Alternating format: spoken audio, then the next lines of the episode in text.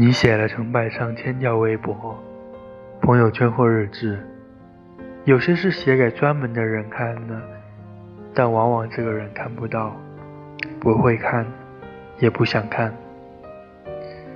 直到有一天，另一个不相关的人突然跟你说：“你写的所有东西我都看了，好心疼你啊！”你看，真正在乎你的人。